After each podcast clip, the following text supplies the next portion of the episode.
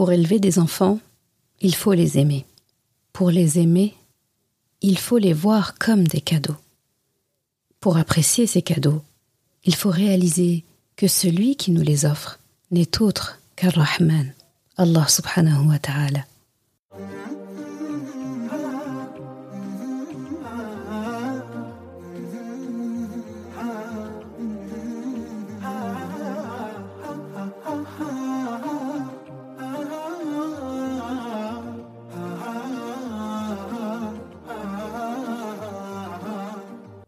Bienvenue sur Coran de ton cœur, le podcast qui t'aide à reconnecter ton cœur à ton Coran. Je suis Zeynep et je suis passionnée par les deux médecines indispensables à toute vie sur Terre, celle de l'âme et celle du corps. Je suis donc enseignante de Coran et interne en médecine générale. Voilà plus de dix ans maintenant que j'enseigne aux femmes à lire, à apprendre, à comprendre et surtout à vivre leur Coran au quotidien en reconnectant leur cœur au Coran.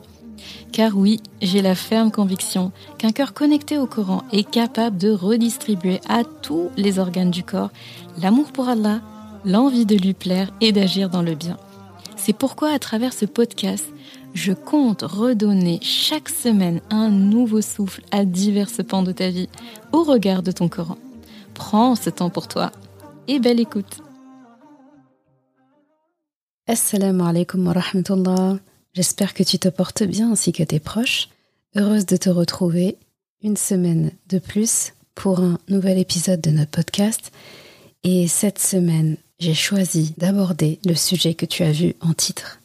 Nos enfants, c'est cadeau. C'est cadeau d'Allah subhanahu wa ta'ala. Je te le dis tout de suite, ce ne sera pas le seul épisode que je consacrerai aux enfants. Je ferai également des épisodes sur les parents cet épisode au sujet des enfants se voudra, on va dire, euh, introductif de, ce que je ferai par la suite. Et hum, je voulais poser les bases de cette euh, relation que nous avons avec nos enfants, ce que notre Coran en dit pour pas changer nos habitudes. Et donc, de ce fait, je te laisse avec les ayats qui ont motivé l'épisode du jour.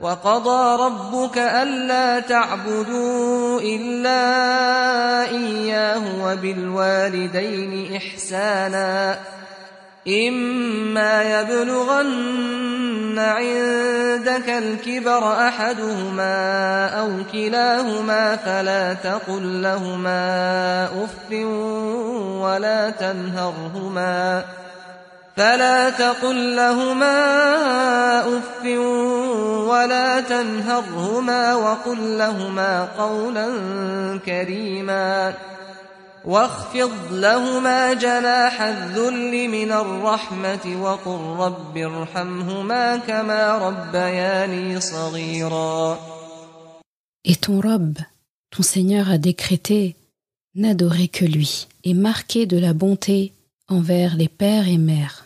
Si l'un d'eux ou tous deux doivent atteindre la vieillesse auprès de toi, alors ne leur dis pas et ne les brusque pas, mais adresse-leur des paroles respectueuses, et par rahma, abaisse pour eux l'aile de l'humilité, et dis Ô mon Rab, fais preuve de rahma envers tous deux, comme ils m'ont élevé tout petit.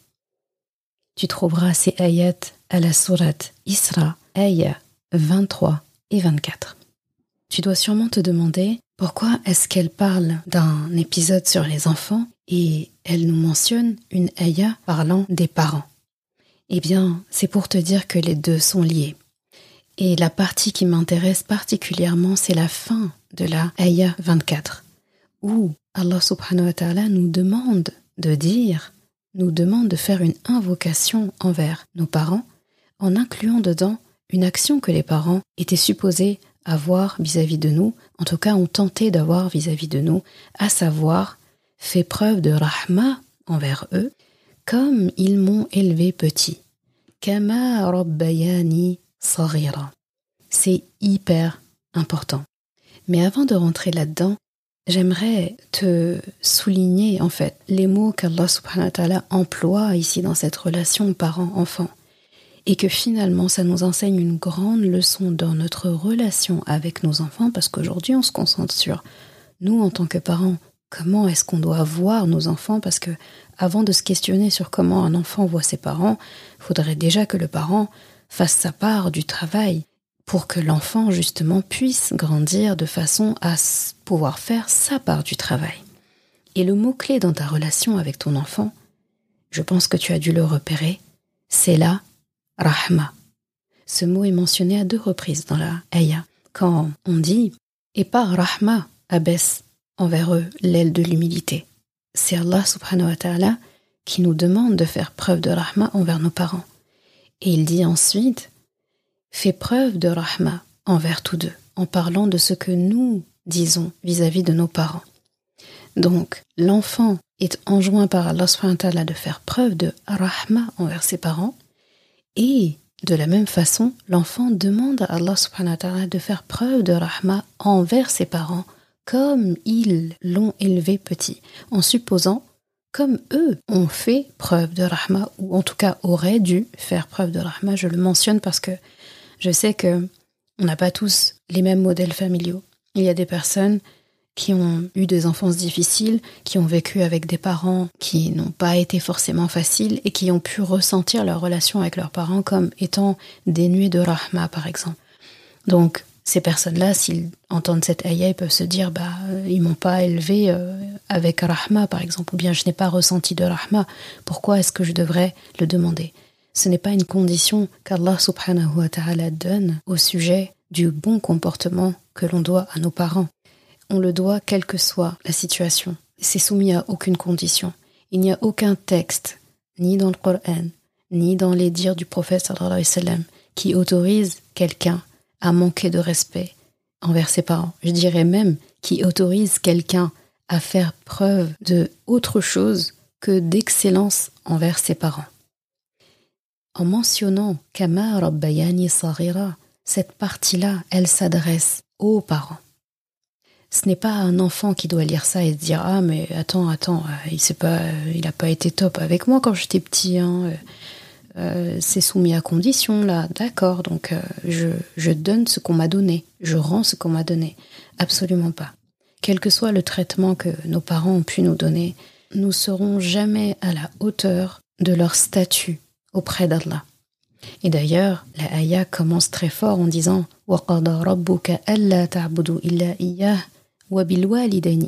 Donc Allah subhanahu commence par parler de lui et de ce qu'on lui doit. Donc Allah subhanahu commence par dire il faut m'adorer que moi en fait. Et ensuite il dit et à tes parents, envers tes parents, excellence.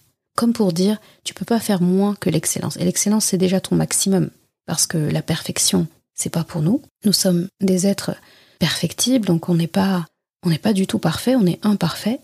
Donc le degré le plus élevé auquel on peut mener nos actions, c'est l'excellence. Et Allah a dit que pour tes parents, tu peux pas faire moins que l'excellence. C'est pour dire qu'en fait, c'est ton minimum, c'est pas ton maximum, c'est ton minimum. Comme pour dire que tu pourras toujours faire plus envers tes parents. D'accord? Donc c'est un un très beau jeu euh, dans la langue en nous disant que tu peux pas faire moins, en supposant que tu peux faire plus, et d'un côté, l'être humain ne peut pas vraiment faire plus que de l'excellence parce que c'est son maximum. Quand Allah parle comme ça, avec un mot qui peut donner un sens dans une situation et supposer un autre sens dans une autre situation, c'est comme pour nous dire, eh bien, il faut que tu continues, que tu continues, que tu continues. Si jamais tu arrives à un moment donné où tu sens que ah mais là euh, j'ai vraiment fait beaucoup pour mes parents, euh, je pense que j'ai atteint l'excellence, bah, ça veut dire qu'il y a encore à faire. Il faut toujours avoir le sentiment qu'on a encore à faire. Donc, ihsan, l'excellence. Donc Allah il appose tout de suite après son nom à lui, après l'adoration qu'on lui doit à lui, il parle tout de suite des parents comme pour dire les deux sont indissociables en fait. Tu ne peux pas m'adorer correctement et manquer à ton devoir envers tes parents, manquer de respect à tes parents, faire moins que l'excellence ihsan envers tes parents. Donc, la ayah commence par Rab, et j'ai déjà donné la définition de Rab si tu te rappelles. Si tu te rappelles pas, je, je te redirige vers les premiers épisodes, donc euh, l'épisode 1, l'épisode 2, où je parle beaucoup de la notion de Rab. À quel point c'est beaucoup plus que le sens de Seigneur, c'est vraiment celui qui prend soin, c'est celui à qui tu appartiens. Et euh, je te laisse revoir cette définition. Et la ayah termine par un mot qui est issu de la même racine. Kama rabbayani saghira. Donc c'est un verbe. Un verbe qui est tiré de la même racine que rabb. Et on a vu que dans rabb était inclus aussi la notion d'élever, d'éduquer, de s'occuper d'eux, de prendre soin d'eux, de pourvoir à aux besoins de quelqu'un, eh bien, c'est ce qu'un parent est supposé faire pour son enfant. Donc, euh, la Aya, on a l'impression qu'elle commence par les devoirs des enfants, et d'ailleurs, ça va parler énormément de.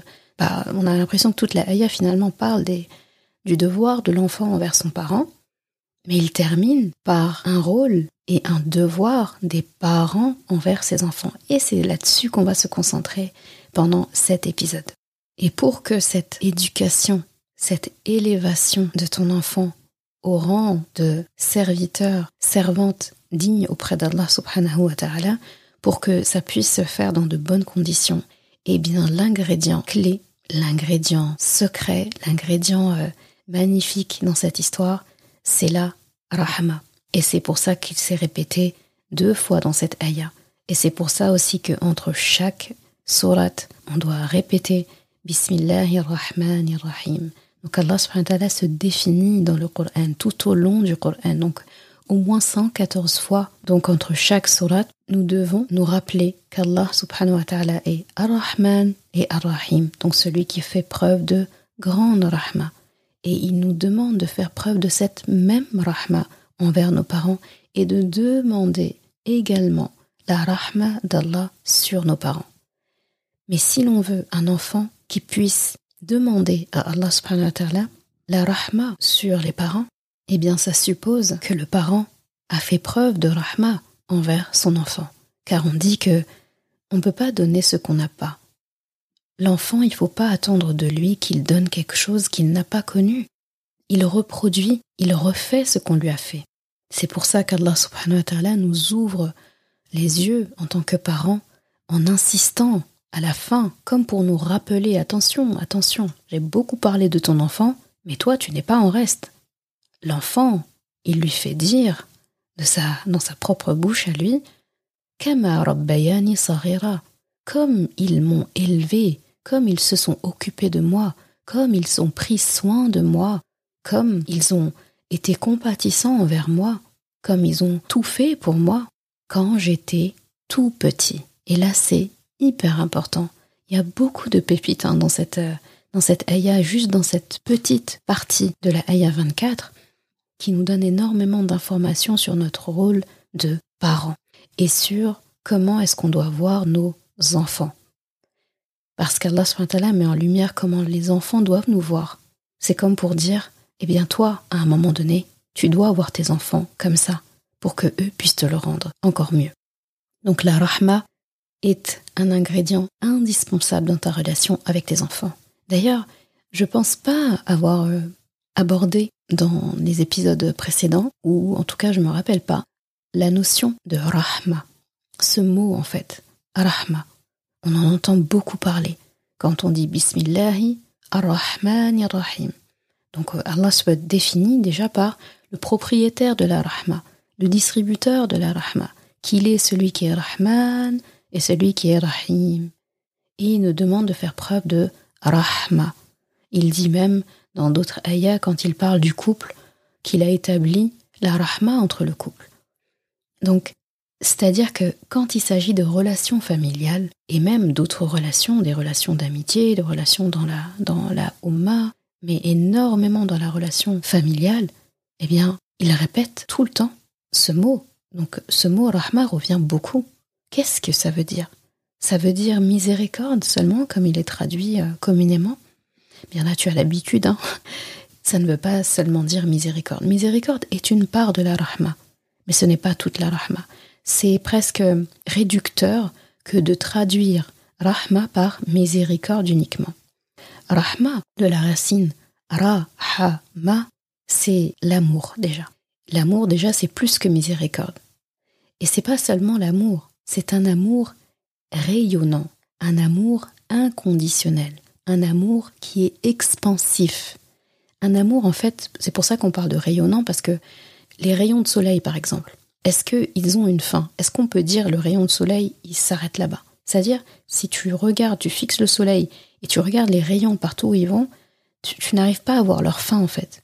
Tu n'arrives même pas à voir le début, même. Tellement ça brille. Et en fait, le rayon s'étendra aussi loin que ta vue te portera. C'est ça, en fait, Rahma. Et le soleil n'a pas qu'un seul rayon, il a des rayons. Donc Rahma a d'innombrables rayons et chaque rayon déjà est à perte de vue. Donc c'est te dire à quel point c'est un amour qui est large en fait, qui est expansif. Eh bien c'est cette rahma qu'Allah subhanahu wa ta'ala s'est assigné. C'est-à-dire qu'à chaque fois qu'il parle de nous, chaque fois qu'on lit le Coran, chaque fois qu'on pense à Allah, il veut qu'on pense à lui comme étant celui qui est le propriétaire de cet amour-là. Et dans la langue arabe, il y a beaucoup de mots, il y a plusieurs mots, il me semble qu'il y a une trentaine ou plus qui rentrent dans le champ lexical de l'amour. Mais Rahma, c'est celui qui a le plus haut degré, c'est-à-dire c'est le, c'est le terme qui, veut, qui traduit l'amour, le terme le plus fort en fait, pour parler d'amour il y a plusieurs degrés, il y a, plusieurs types d'amour, et Rahma est le maximum en fait. C'est le maximum parmi les amours en tout cas qui sont sains. Il me semble qu'il y a un mot, je ne me rappelle plus là de tête, qui veut aussi dire amour et qui est le plus haut degré, qui, qui n'est pas Rahma. Mais cet amour-là, en fait, c'est un amour tellement grand qu'il peut tuer, en fait, qu'il blesse. Donc ça veut dire que ce n'est pas un bon amour.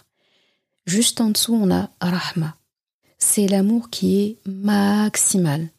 Il est expansif, il est rayonnant, il est à perte de vue, mais il ne blesse pas. Donc ce haut degré de rahmala, Allah subhanahu l'a pris et l'a, se l'est assigné.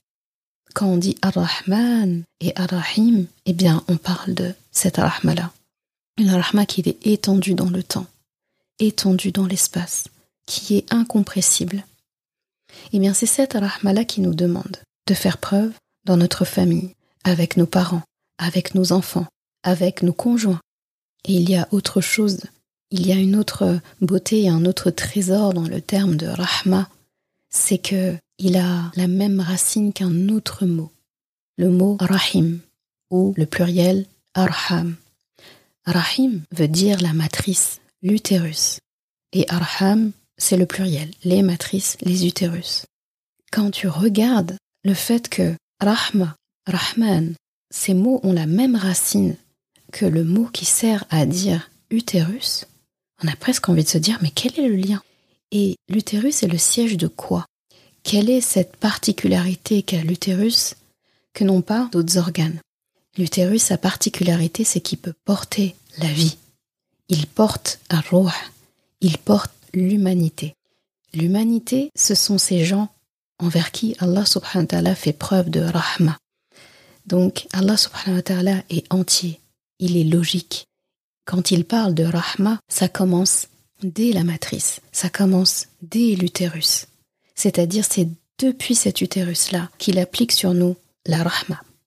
Et cette rahma-là, il l'a placée à l'intérieur de cette femme qui porte son enfant. Quand tu comprends ça, eh bien tu comprends assez facilement l'amour qui se passe entre une mère et son enfant. Il est indescriptible. Aucun être humain ne peut rivaliser avec cet amour-là. C'est un amour qu'on ne peut pas expliquer.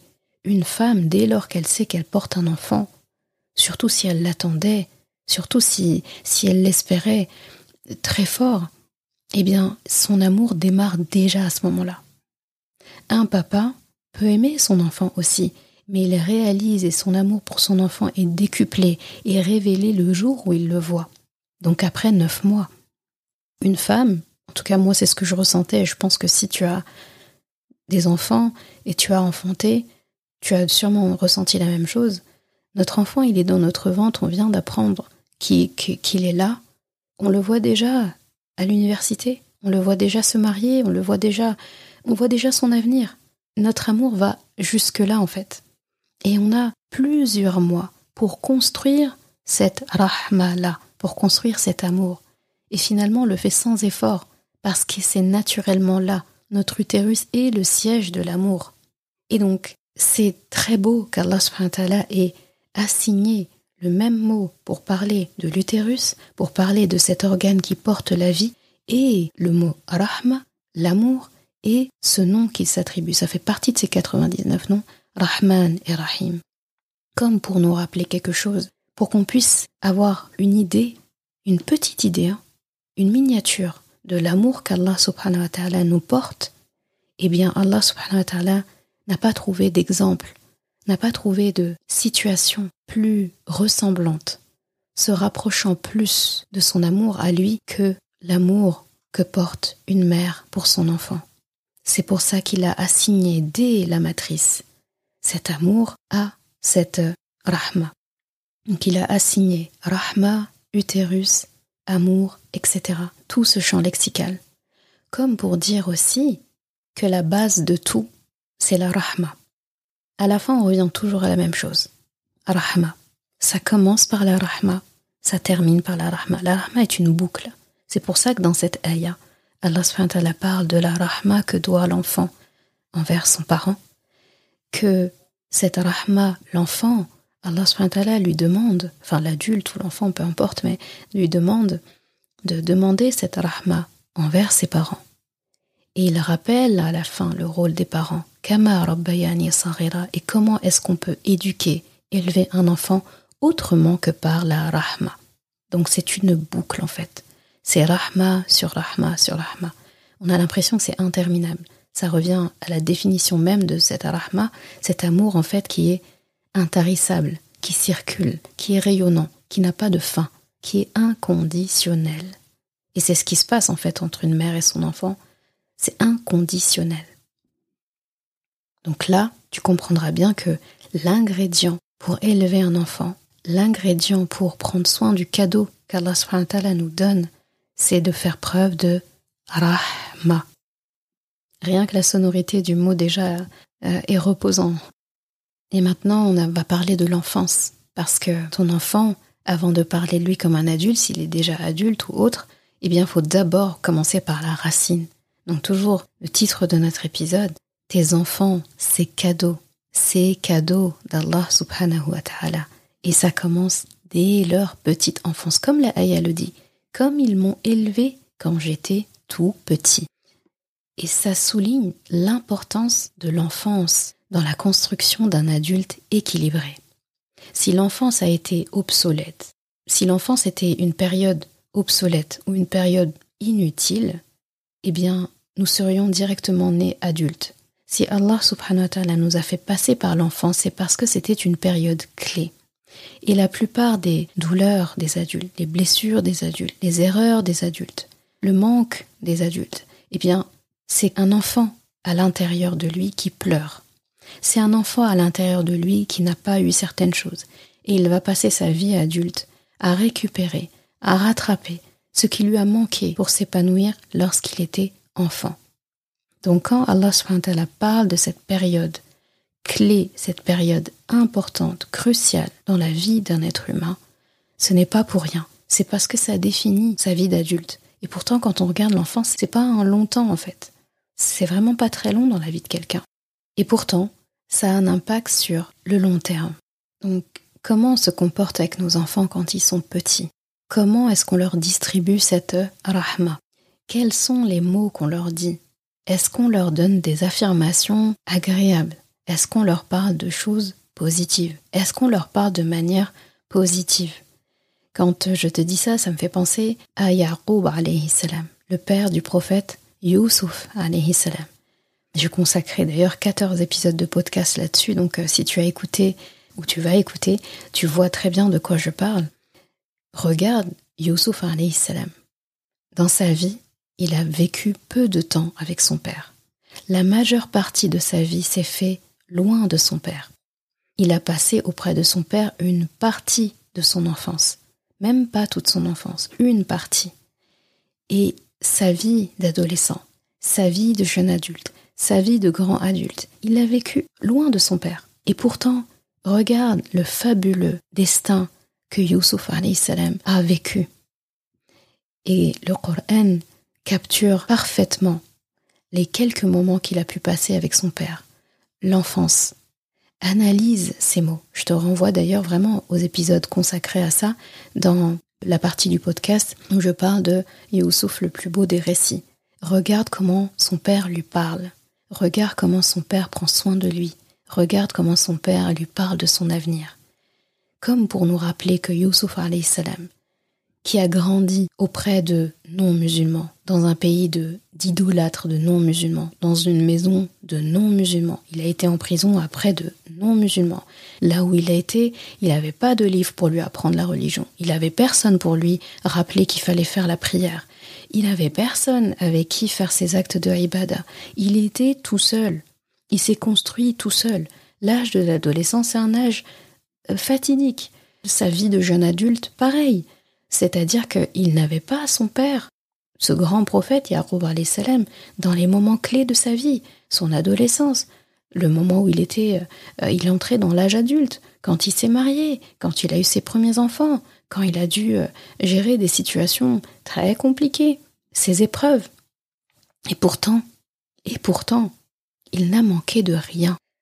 Et il a eu une magnifique histoire, une magnifique fin en fait un beau dénouement. Et quand il a retrouvé son père, son père ne s'est pas inquiété en fait de, de comment Youssouf salam a évolué et ce qu'il est devenu. C'était tout simplement l'accomplissement de ce rêve qu'il a fait en étant enfant. Et Yaqub salam l'a rassuré, il n'est pas étonné de ce, de ce Youssouf salam qu'il retrouve. Et qu'est-ce qui était important dans ce que Yaqub salam a fait dans l'enfance de son fils, son petit garçon? Eh bien, il lui a donné toute la rahma nécessaire dans les mots, dans les gestes. C'est très important. Et le Coran capture ça, comment il lui parle. Il capture en fait ces mots positifs, ces mots d'affirmation, ces mots d'encouragement qu'il donne à son fils. Comme pour dire, comme pour nous enseigner à nous, comment il a nourri son fils, Youssouf salam dans sa tendre enfance, a suffi en fait à le solidifier, à l'accompagner, pendant tout le reste. En plus, bien sûr, d'Allah subhanahu wa ta'ala, parce que Yaqub salam, il a une éducation intelligente. Il a confié cet enfant à Allah subhanahu wa ta'ala. Tout revient à Allah. Donc faire preuve de rahma aussi envers cet enfant, c'est placer cet enfant à son propriétaire véritable, Allah subhanahu wa ta'ala. On fait preuve de rahma envers cet enfant parce que c'est une créature d'Ar-Rahman, il ne nous appartient pas, cet enfant. Donc on fait que prendre soin d'un dépôt d'Allah, que prendre soin d'un cadeau qu'Allah nous fait en fait. Donc de manière générale, il faut vraiment que tu apprennes dans la vie avec n'importe qui, hein, mais là on parle de nos enfants, eh bien tout ce qu'on transmet à notre enfant, ça doit se faire avec un départ d'amour, ça doit se faire par rahma. De toute façon, dans la vie, il faut un minimum d'amour, un minimum de rahma pour transmettre quoi que ce soit et pour apprendre aussi quoi que ce soit. Nos enfants ont besoin de cette rahma-là pour apprendre, pour évoluer, pour comprendre aussi. Regarde le lien qu'un bébé, un tout petit bébé a avec sa mère, a avec ses parents, mais en particulier avec sa mère. Le regard, le soin. Il y a des tas d'études qui ont été faites sur un enfant en fait, euh, dont on s'occupe, mais genre euh, on s'en occupe euh, vraiment en faisant les actes théoriques, le changer, lui donner à manger, etc., sans expression faciale spéciale, sans affection spéciale, vraiment juste je m'en occupe euh, parce qu'il faut s'en occuper, eh bien on a vu qu'en fait ces enfants, ils se laissaient mourir. Parce qu'ils ont besoin d'interaction, ils ont besoin de sourire, ils ont besoin d'entendre des paroles valorisantes, ils ont besoin d'entendre qu'on chantonne, ils ont besoin de câlins, ils ont besoin de, de proximité, de chaleur, d'amour ça les fait grandir. Autrement, ils ne grandissent pas, ils se laissent dépérir. Donc avec nos enfants, on doit vraiment faire preuve de flexibilité, d'adaptabilité, toujours sous couvert de rahma. Et il y a une réflexion que je me fais, c'est que, en fait, faut vraiment se dire, en tout cas, moi, c'est comme ça que je réfléchis quand je regarde mes enfants, des enfants, même des autres, quand je vois des, des enfants petits comme ça, je me dis, mais subhanallah, c'est vraiment un honneur d'avoir sous son toit des êtres issus de moi, dont le propriétaire est Allah subhanahu wa ta'ala, Et je me dis, mais quel honneur de les avoir sous mon toit. Quel honneur en fait de les avoir avec moi. Je me dis, Allah subhanahu wa ta'ala m'a fait confiance à moi pour m'en occuper, pour les élever, pour les faire grandir, pour leur apprendre qui est Allah, qui est Ar-Rahman qui me les a confiés. Parce que faire grandir des enfants sans leur apprendre qui est celui qui nous les a confiés, eh bien c'est quand même compliqué. Eh bien, Allah subhanahu m'a fait confiance à moi pour leur tenir compagnie sur la route vers le paradis, parce que finalement c'est ça la finalité.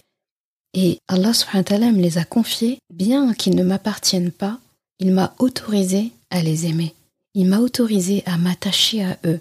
Il m'a autorisé à m'inquiéter pour eux, alors qu'ils ne m'appartiennent pas. Et je me dis, pour aller plus loin, comme ils ne m'appartiennent pas, eh bien, je ne peux pas franchir certaines limites. Je ne peux pas leur manquer de respect. Je ne peux pas les maltraiter. Je ne peux pas les insulter. Je ne peux pas les abandonner. Je ne peux pas euh, manquer à mon devoir de soin envers eux. Je ne peux pas les empêcher d'être eux-mêmes. Je ne peux pas les rabaisser. Je ne peux pas laisser d'autres personnes leur faire du mal, si en tout cas j'en suis témoin. Je ne peux pas ne pas leur parler de leur véritable propriétaire, leur créateur, Allah subhanahu wa ta'ala, Ar-Rahman. Je ne peux pas leur parler d'Allah en mal. Je ne peux pas les laisser penser qu'Allah subhanahu wa ta'ala leur veut autre chose que du bien. Je ne peux pas leur faire peur à travers Allah. Je ne peux pas les laisser penser qu'ils doivent avoir peur d'Allah subhanahu wa ta'ala.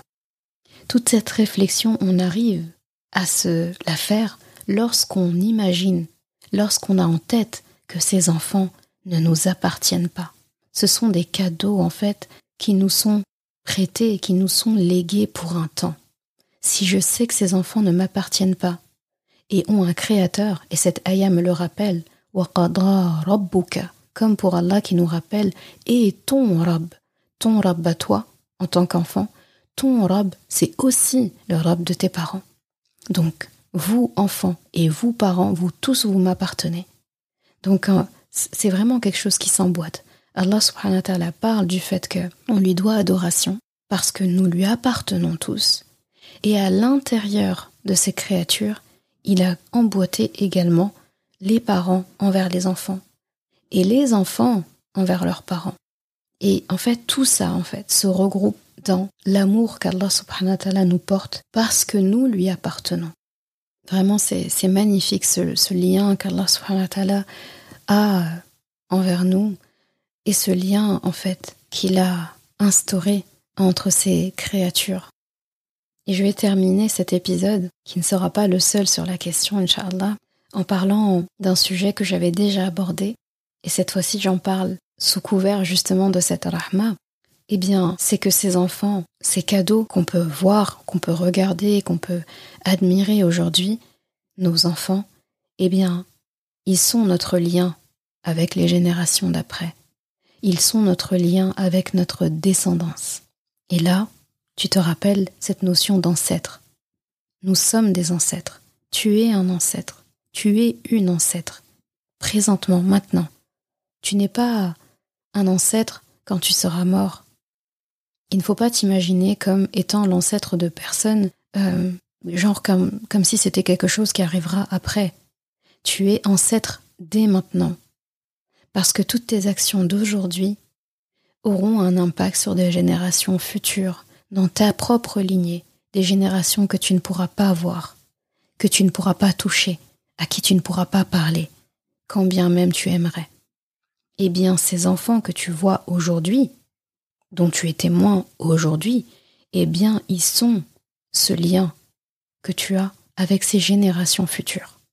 Je vais vraiment loin dans ma réflexion parce que j'aime rêver, j'aime me balader dans ces, dans ces pensées, dans ces réflexions, dans ces méditations, et ça m'aide énormément en fait à apprécier le présent lorsque je me projette sur ces rêves futurs en fait. Parce que les générations après nous, elles existent en fait.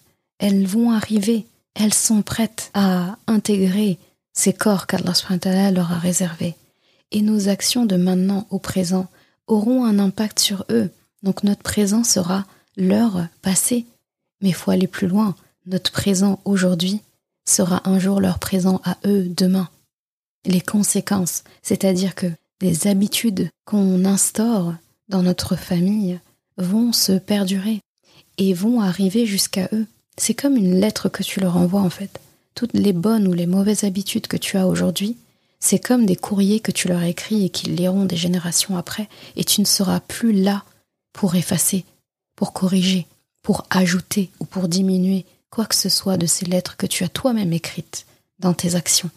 Eh bien, quand je regarde mes enfants, et j'aimerais que tu regardes tes enfants de la même manière, eh bien, dis-toi que c'est pour toi l'occasion de communiquer, de discuter, de parler, de regarder, de toucher des générations après toi, de t'aligner que tu ne pourras pas voir. Et ça, c'est quelque chose de très, très, très, très, très fort. Je me dis, si je meurs demain, ma descendance n'aura d'héritage de moi que ce que j'aurai transmis à mes enfants, comme message, comme idées, etc. C'est-à-dire que mon enfant que je vois aujourd'hui, de sa naissance à mon dernier souffle, eh bien, qu'est-ce que je souhaite en fait que lui transmette à ses propres enfants, puis à ses enfants, puis aux enfants, puis aux enfants, etc., tous de ma lignée. Qu'est-ce que j'ai envie qu'il transmette? En fait, faut aller plus loin quand on parle à son enfant. Quand euh, tu, il veut discuter avec toi et que tu es fatigué, quand il fait une bêtise, quand euh, tu veux le féliciter pour autre chose, quelles que soient les situations en fait. Essaye autant que possible. C'est pas évident de le faire à chaque fois, mais essaye de le faire de temps en temps et ça deviendra une habitude. Regarde-les en te disant est-ce que cette réponse que je lui donne, que je m'apprête à lui donner, est-ce que ce regard que je m'apprête à lui lancer, est-ce que euh, ce toucher que je m'apprête à faire euh, sur lui, est-ce que c'est ça en fait que je souhaite faire à ma génération. En fait, quand tu regardes ton enfant, je pense, allez, admettons, je regarde ma fille, et elle me pose une question, elle me parle, ou voilà, elle, discute en tout cas avec moi, dans la réponse que je vais lui donner, dans le regard que je vais lui lancer, dans la manière dont je vais euh, la toucher, la prendre dans mes bras, lui serrer la main, ou lui faire un bisou. Eh bien, j'essaye de me dire, si là j'avais mon arrière, arrière, arrière, arrière petite fille, et qu'est-ce que j'aimerais pouvoir un jour rencontrer toutes ces petites filles de ma lignée, tous ces petits garçons de ma lignée? Est-ce que cette arrière, arrière, arrière petite fille, c'est comme ça que je ferais avec elle si j'avais l'occasion de la voir? Et là, ça change complètement les choses, ça change tout. Est-ce que là, tout de suite, si on te donnait l'opportunité de rencontrer de parler, de prendre très fort dans les bras. Une personne de ta lignée, 5, 6, 7, 8 générations après toi, on te faisait l'opportunité de te dire tu vas pouvoir la rencontrer là tout de suite. Est-ce que tu as envie de lui crier dessus quand tu la verras? Est-ce que tu veux la taper quand tu la verras? Est-ce que tu veux euh, la, la pousser ou la regarder méchamment quand tu la verras? Jamais de la vie. Tu te prépares te comporter de la meilleure façon envers cette euh, créature, eh bien, pourquoi ne pas le faire avec cette créature qui est déjà devant toi et qui sera ce témoin pour des générations après toi? Peut-être qu'on ne vivra pas assez longtemps pour voir nos petits-enfants, juste les enfants de nos enfants. Ne parlons pas de nos arrière-petits-enfants, les enfants de nos petits-enfants. Mais on a cette chance et ce cadeau de pouvoir voir nos enfants actuels tant qu'on respire en fait. Eh bien, c'est eux qu'Allah nous a donnés. Alors, prenons soin d'eux en fait, et faisons preuve de rahma envers eux, parce qu'en faisant preuve de rahma envers eux, on fait preuve de rahma envers tous ces enfants de notre lignée que nous ne verrons pas. C'est une notion que j'aime beaucoup aborder parce que déjà elle me touche énormément et elle me permet de faire attention à mes actions. Parce que quand je sais que mes actions n'auront pas de conséquences que sur moi, mais elles auront une conséquence sur toute ma descendance sûrement, eh bien je réfléchis à deux fois quand je fais quelque chose. Si je fais une bêtise, je réfléchis à deux fois. Et si je fais une bonne action, je la fais avec fierté parce que j'aurais pensé deux fois. Ça, je veux que ça se perdure. Ça, je veux que des générations après moi se le, se le fassent passer entre eux. Ça, je veux que ce soit une lettre qui circule dans ma famille. Alors que ça, non, non, ça, j'aimerais pas. Je veux pas qu'on se souvienne de moi comme de quelqu'un qui a fait telle ou telle action. Un péché que je fais, mon enfant l'apprend, il le transmet à son enfant, et ainsi de suite. Et un jour, quelqu'un dans ma lignée va le faire et il saura même pas pourquoi il le fait. Et en fait, j'aurais honte de me dire, c'est moi le coupable. C'est moi qui ai commencé ça. Cette personne qui l'a fait huit générations après moi, c'est moi qui ai commencé cette mauvaise action. C'est triste. Alors, autant penser à l'inverse. Cette bonne action que huit générations après moi ont fait, je sais pas pourquoi j'ai parlé de huit et pas dix. Allez, on va dire dix. Dix générations après moi, eh bien, je serais fier devant Allah subhanahu wa ta'ala de pouvoir dire, ce jour-là, ce matin-là, de telle année, j'ai décidé de commencer telle action. J'ai décidé de prier une prière surrogatoire. J'ai décidé d'arrêter de mentir. J'ai décidé de faire du Coran mon compagnon. J'ai décidé de faire de mon époux, de mon épouse, ma meilleure ou mon meilleur ami. J'ai décidé de euh, aider telle ou telle personne. J'ai décidé de... Il y a une action que j'ai démarrée. Je suis restée constante dessus. Et des générations après moi, dix générations après moi, ça se perdure. Et ces gens-là le font sans réfléchir. Ils, ils se doutent même pas en fait que ça vient de moi. Et Allah subhanahu wa ta'ala, il le dit au al-Qiyamah, Allah il ne voit pas que les résultats, il voit les efforts. Et il remonte loin, loin, loin, loin dans les comptes. Il n'oublie rien. Il n'y a rien qui, euh, qui lui échappe. Eh bien, à ce jour-là, tu seras bien content de retrouver un compte en banque de Hassanat, tu sais même pas d'où ça sort. Tu vas te dire euh, euh, pourquoi est-ce que j'ai tout ça? Je comprends pas. J'ai pas fait. Euh, j'ai fait une, action comme ça, mais je, je, comprends pas en fait pourquoi. Pourquoi est-ce que ça, ça, a autant pris? Parce que j'ai vécu de telle date à telle date. Donc cette action, elle allait de telle date à telle date. Et Allah subhanahu wa ta'ala, tu seras bien heureuse quand il te dira, eh bien, tu as entrepris cette habitude-là. Ton fils, ta fille a fait pareil. Son fils, sa fille a fait pareil. Et ainsi de suite. Et ça a continué jusqu'à la fin des temps. Bah, l'origine, c'était toi. Donc je te rends les royalties. Tiens. Ce sont, quelque part, entre guillemets, les intérêts, quoi. Tu as fait, et ça s'est démultiplié. Je te rends le bénéfice de ton commerce, tout simplement. Là aussi, ça renvoie encore au commerce avec Allah. Ça fait partie du commerce avec Allah. Donc tu vois comment toutes les notions se recoupent. Rahma, commerce, ancêtres, tout est lié en fait. C'est pour ça qu'il faut voir ça comme un cadeau, nos enfants. Donc vraiment, en tout cas moi c'est quelque chose que je, me dis tout le temps quand je les regarde, je me dis, si j'ai une mauvaise relation avec mon enfant, et si je pars de ce monde, eh bien je pars en communiquant ça à ma descendance. Pour moi, c'est exactement comme pour dire au reste de ma descendance, bah j'ai une mauvaise relation avec vous aussi. Non, j'ai pas envie en fait. Parce que ça, en plus, tu t'en vas et autant les bonnes actions se démultiplient et ça engendre plein de bonnes actions. Il y a plein de bonnes habitudes qui vont découler de cette habitude-là. Donc, en fait, les bénéfices que tu as, tu ne sais même pas jusqu'où ils peuvent aller. Mais de la même façon, une mauvaise action que tu fais, et que tu fais plusieurs fois, en fait, que tu perdures, tu pars de ce monde avec cette action-là, eh bien, quand ton enfant va le reproduire, il va le reproduire à sa sauce. Il va le reproduire en y injectant de sa personnalité, de son caractère, de ses habitudes, et il va le transmettre à ses enfants. Et chacun, et en fait, peut en découler toutes sortes de choses que tu n'imagines pas. Et les conséquences peuvent être gravissimes, en fait. Et là, tu te dis, mince.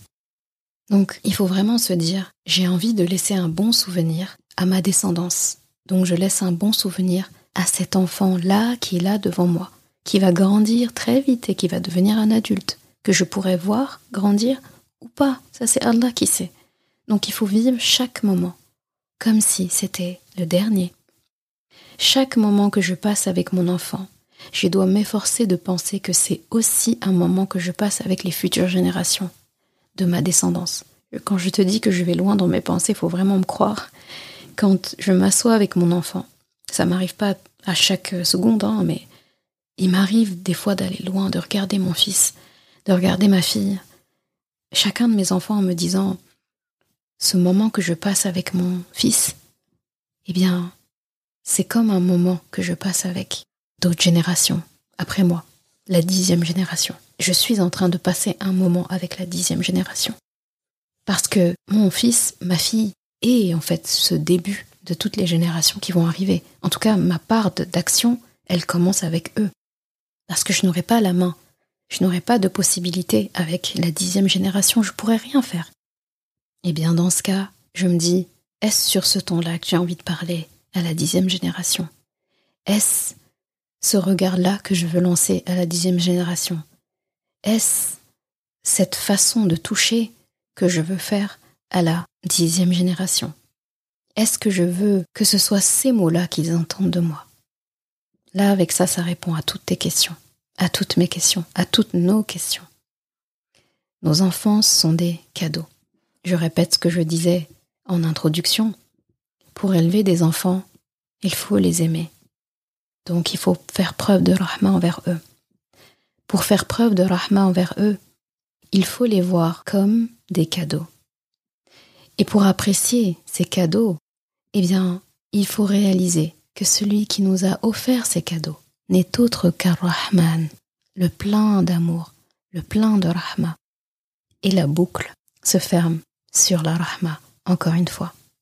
On commence par la Rahma, on termine par la Rahma. Donc à l'intérieur, ça ne doit être que Rahma. Et ça tombe bien, nos enfants sont là pour faire perdurer cette Rahma qu'Allah subhanahu wa ta'ala fasse de nos enfants la tranquillité de notre cœur, et que nous soyons, nous aussi, la tranquillité de leur cœur. Qu'Allah fasse qu'entre nos enfants et nous ne circule que Rahma, que dans nos foyers ne circule que Rahma, qu'avec nos conjoints ne circule que Rahma, qu'Allah fasse que la Rahma ne quitte jamais notre descendance, et qu'Allah fasse que nous le retrouvions le jour du jugement dernier, plein de rahma, parce que c'est par sa rahma que nous re-rentrerons au paradis, pas par nos actions. Amin ya rabbal. Merci d'avoir écouté cet épisode. Et comme toujours, si ce podcast t'a apporté du bien, alors une chose à faire, t'abonner pour ne rien rater.